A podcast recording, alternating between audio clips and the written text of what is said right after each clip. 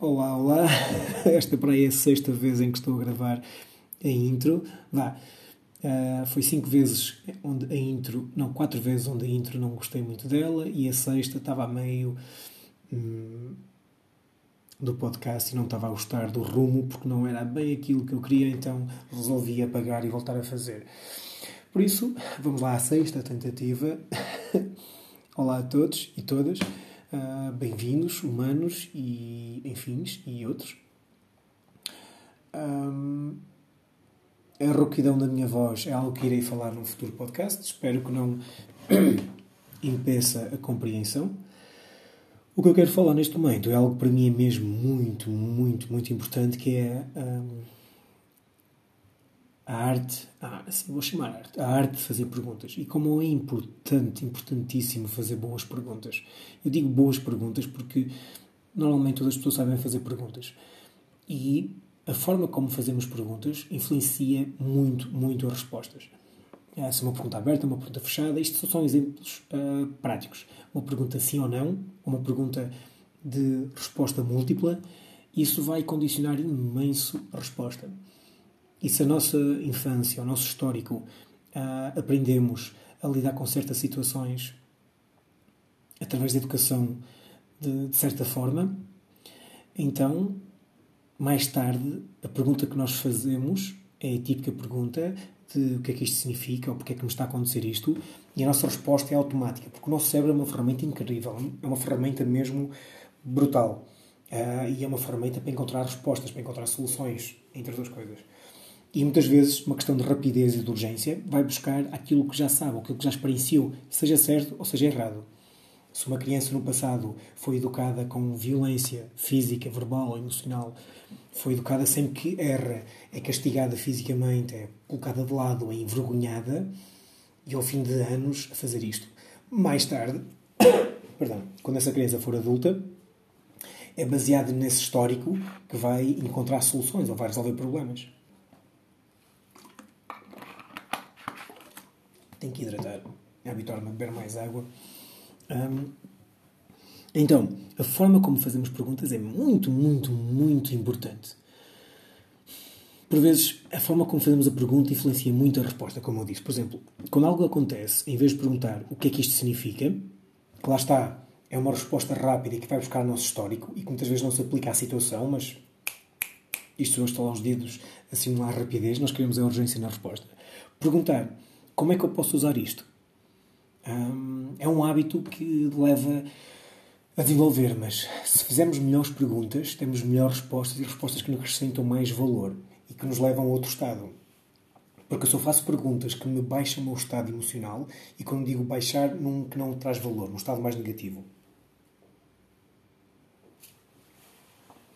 Então só faço perguntas que me elevam o estado perguntas que me levam a perceber como resolver a situação e aprender para eu poder crescer, então são melhores perguntas. Um, como, por exemplo, perguntar com o que é que eu estou realmente feliz uh, na minha vida neste momento.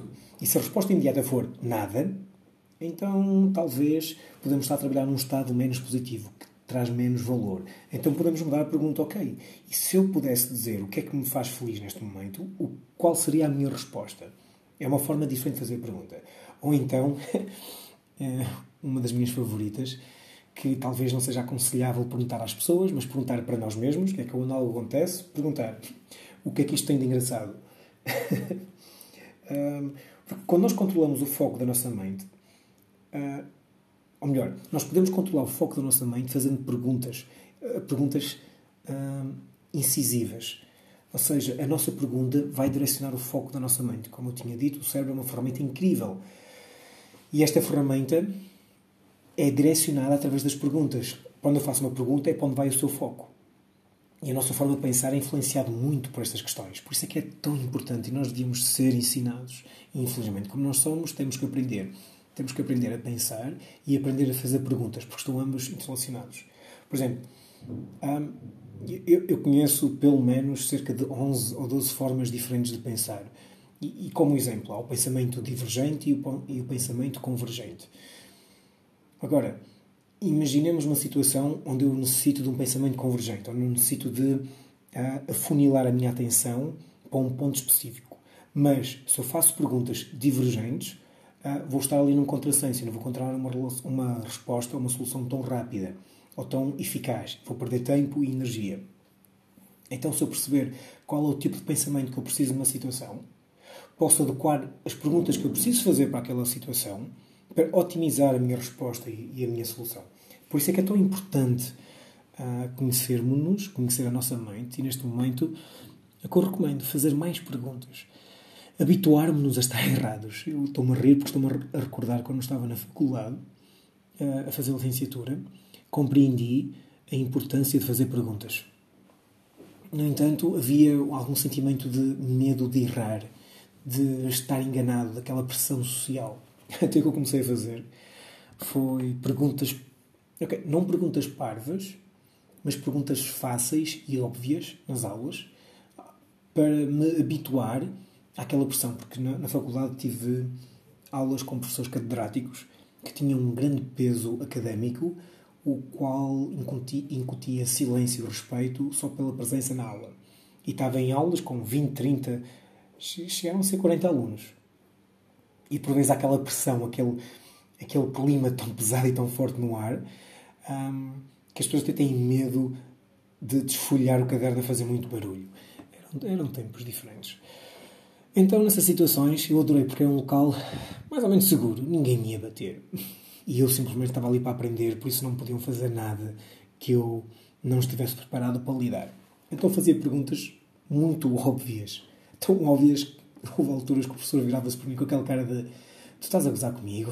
e, e, nesses momentos eu sentia aquela pressão da, da, sala inteira, de tipo a ser olhado, a ser julgado, quase, eu não vou dizer ridicularizado, porque nunca senti isso, mas aquela pressão deu-me oportunidade para perceber, hey, fazer perguntas menos boas ou, ou menos hum, consideradas não tão importantes, não há mal nenhum.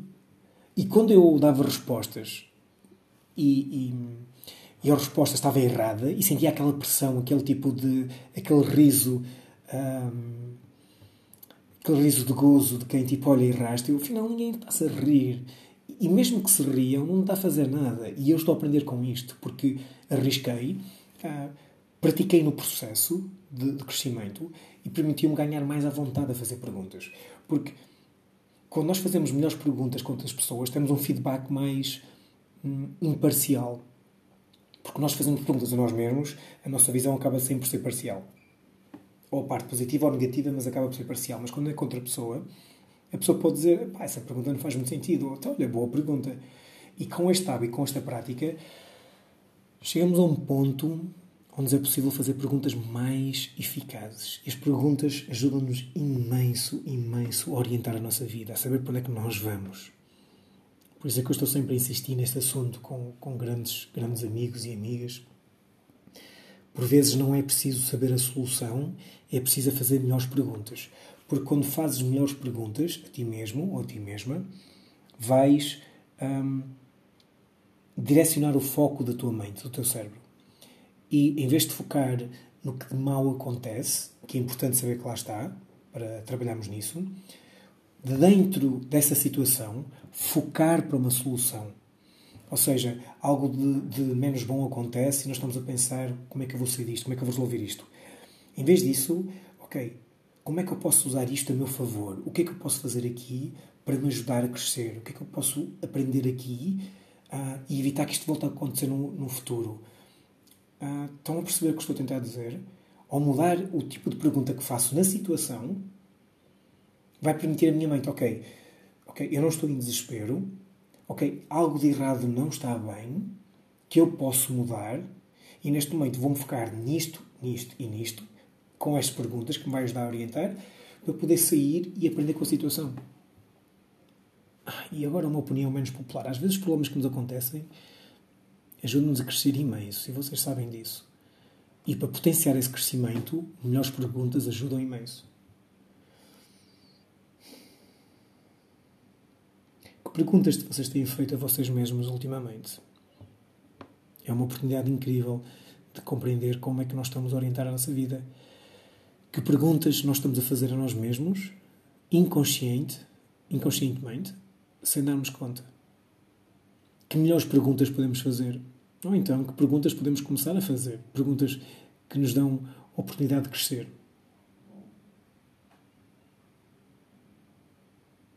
Acho que é isso. Era só mesmo para falar sobre isso. Uh, estou a preparar o próximo podcast, ou um dos próximos, que será mesmo sobre as formas de pensar.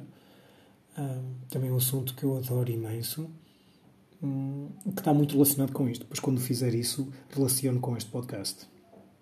Neste momento, para terminar e repetindo o mesmo, uh, presta atenção às perguntas que estás a fazer a ti mesmo ou a ti mesma e que melhores perguntas podes fazer. Um abraço.